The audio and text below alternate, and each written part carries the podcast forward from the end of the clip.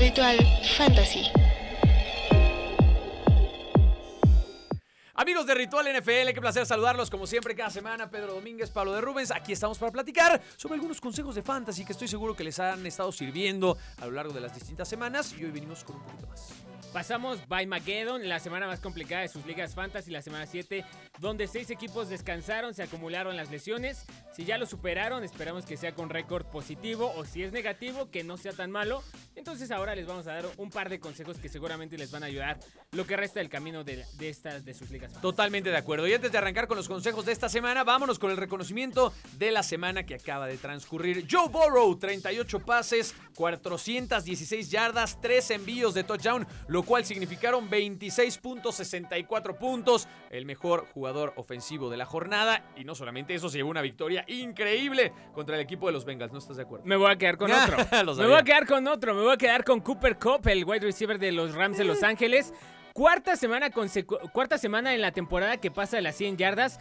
Cuarto partido, el segundo consecutivo que tiene dos touchdowns en un mismo juego. Superó la barrera de los 35 puntos por tercera vez esta temporada. Cooper Cup está vuelto un animal. Pablo va en camino a romperle el récord de más yardas por recepción al mismísimo Calvin Sí, Johnson. si de por sí Cooper Cup se veía bien con Jared Goff, no, bueno, Imagínate, o sea, sí. dio el, el gran paso de calidad ahora con su nuevo coreback. Defensivos, ya sabemos que aquí somos muy intensos, nos vamos con Josh Norman, la verdad, gran participación la que tuvo por ahí el fin de semana, siete tacleadas, tres para pérdida de yardaje, eh, dos balones sueltos forzados, fueron 30 puntos de un defensivo para que juega con defensivos, yo sé que no había dado nada Josh, Josh Norman, pero bueno, hay que darle el reconocimiento por el gran... Y salva gran un poco partido. el prestigio que perdió el año pasado cuando Derrick Henry hizo tomó su humanidad y se convirtió en su papá, ¿no? Es correcto. Bueno, vámonos directamente con las lesiones más importantes. Jugadores que usted tiene que eh, evitar, o por lo menos tiene que mandar a la banca, si es que los tiene como titulares. Miles Sanders, el corredor de eh, Philadelphia Eagles, lesión de tobillo. Pete abandona prematuramente en el partido del fin de semana. Creo que va a ser una baja sensible. Aunque no ha tenido el nivel eh, que se le vio el año pasado, sí es un corredor constante y al final sigue siendo un titular, ¿no? Y aparte cuando ya Nick Sirianni, el coach de Filadelfia, había decidido que quería darle toda la carga de trabajo a solamente un jugador, dejar de repartir, le pasa esto a Miles Sanders, pero bueno, la pérdida de él será la ganancia de alguien más, que ya hablaremos en un momento. Otra lesión, que no es lesión, es más bien una baja por cuestión COVID. Davante Adams fue inscrito en la lista precisamente de los Packers y ahora parece que no va a jugar el partido del jueves contra los Cardinals de Arizona, un partido importantísimo en el cual Aaron Rodgers necesitaba sí o sí a su mejor receptor y ahora tristemente no va a poder contar con él. Sí, va a ser una baja bien sensible. Lazard es la opción en agencia libre. Nos vamos con Zach Wilson, el coreback de los Jets de Nueva York. Lamentablemente lo golpean en el partido, sale lesionado y de repente se dan cuenta los Jets que no tienen otro coreback. Así es que tras este golpe terrible han decidido contratar o recontratar a Joe Flaco, que se había ido como coreback suplente Sigue vivo. de Filadelfia. Sí, Joe Flaco sigue vivo, muchachos. Y, y yo pienso que no le va a ir tan mal. Conoce al equipo, conoce el esquema ofensivo se sentirá un poco más como en casa. A ver, no va a ser este Joe Flaco de los Ravens, que sí, por sí estaba ahí va- medio en el tintero. Creo que con los Jets puede hacer buenas. Le va a ir mal, pero ya peor de lo que está haciendo Zach Wilson, tampoco es que lo pueda hacer, ¿no? Bueno, está bien, ya cuidarán a Zach Wilson. Si espera algo de Joe Flaco y lo quiere tomar, espérese unas dos semanas tal vez para que empiece a dar un poquito más de puntos sólidos.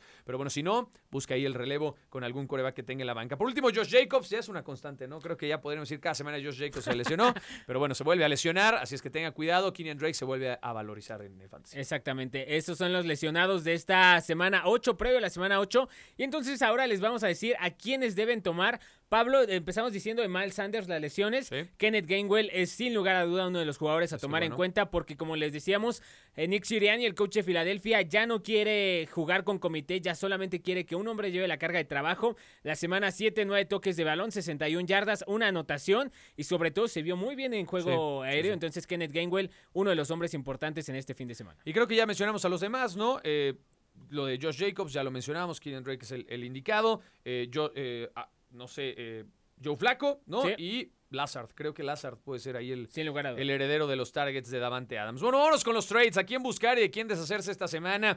Ir por CJ Usoma. De repente el ala cerrada de los Bengals está dando puntos y no solamente el, resto de los receptores está dando muy buenos puntos fantasy. Joe Burrow se está luciendo en esta temporada tras su regreso después de una lesión terrible el año pasado. CJ Usoma es una muy buena opción. Ya lo hemos platicado también aquí, mi querido Pete. Tal vez ya no está disponible en la mayoría de los fantasies, pero si ve por ahí a Kyle Pitts, es otra de las grandes apuestas. De repente Atlanta está empezando a jugar bien, interesante, y Pitts está agarrando hasta recepciones de una mano. Creo que la, la ventana para adquirir a Kyle Pitts está cerrando, si no es que ya se cerró definitivamente. Exacto, digo, hay pero acá les dijimos que se anticiparan y también les vamos a decir que se anticipen a comprar a Darren Waller, que está pasando sí. por un bache, no jugó el partido pasado por un tema de lesión. Los Raiders están en semana de descanso. Muchos estarán buscando la forma en la cual sustituirlo y puede que acepten venderlo. Eh, si ustedes ven el calendario que le sigue a los Raiders de Las Vegas, juegan la mayoría de ellos contra equipos que sus linebackers no son su fortaleza. Entonces Darren Waller se puede dar un festín eh, de aquí a los próximos cinco partidos. Además, Derek Carr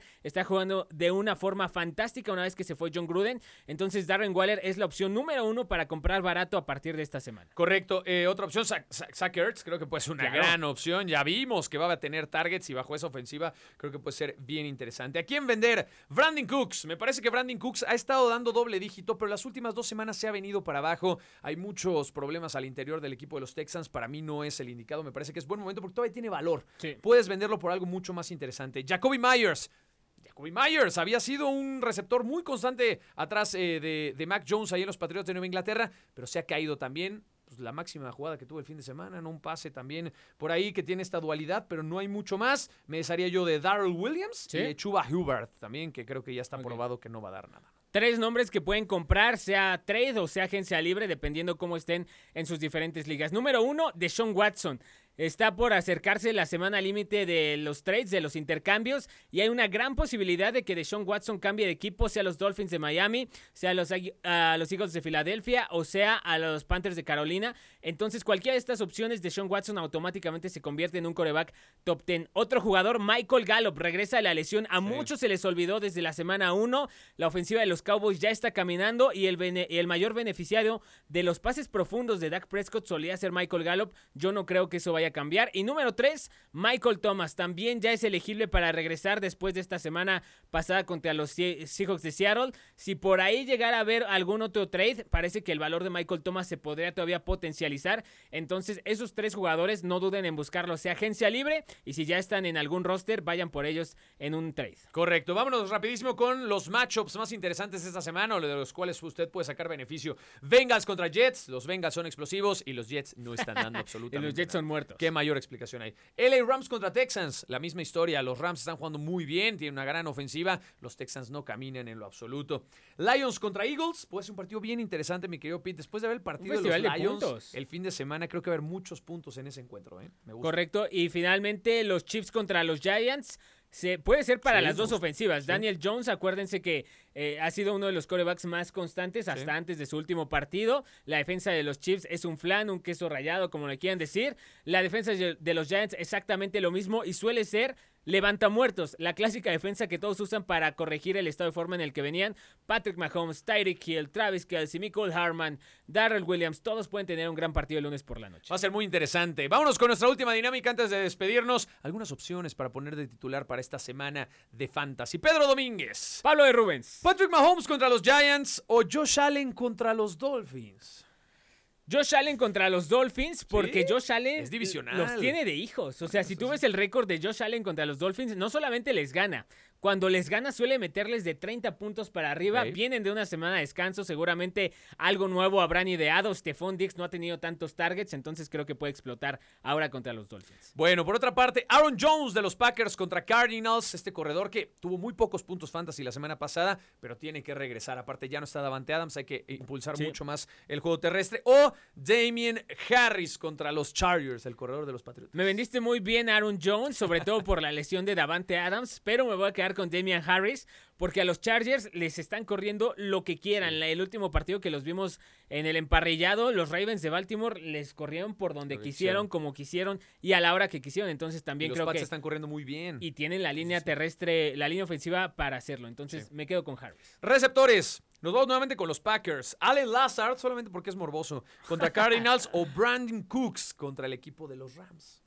Me voy a quedar con Allen Lazard Oh, porque. Jalen Ramsey es un matchup difícil que no, no tomaría en ningún momento. Entonces, Brandon Cooks puede tener una tarde difícil. Entonces, Allen Lazard, 11 targets en las últimas dos semanas, dos consecutivas anotando touchdown. Me quedo con Lazard. Perfecto, ahí está. Y por último, a las cerradas. TJ Hawkinson contra Filadelfia o Noah Fant contra Washington Football Team. Está parejo, pero me quedo con TJ Hawkinson porque los Eagles de Filadelfia tienen unos linebackers que neta, entre nosotros dos podríamos, Podríamos jugar, podríamos podríamos hacer jugar. el intento. Sí, sí, sí. Entonces me quedo con TJ Hawkins. Perfecto, ahí está, amigos de Ritual Fantasy. Espero estén disfrutando mucho de los consejos. Gracias por todos sus comentarios, gracias por seguirnos semana a semana. Y aquí estaremos dándoles algunos consejos para que usted pueda ganar su liga de fantasy este año. Sabemos que es difícil, sabemos que hay mucha competencia, pero bueno, trataremos de aliviar un poco esta situación. Mi querido Pedro Domínguez, gracias. Nos vemos hasta la próxima. Fuerte abrazo, que estén muy bien. Cuídense. Esto fue el Ritual Fantasy. Ritual Fantasy. Los esperamos la próxima semana.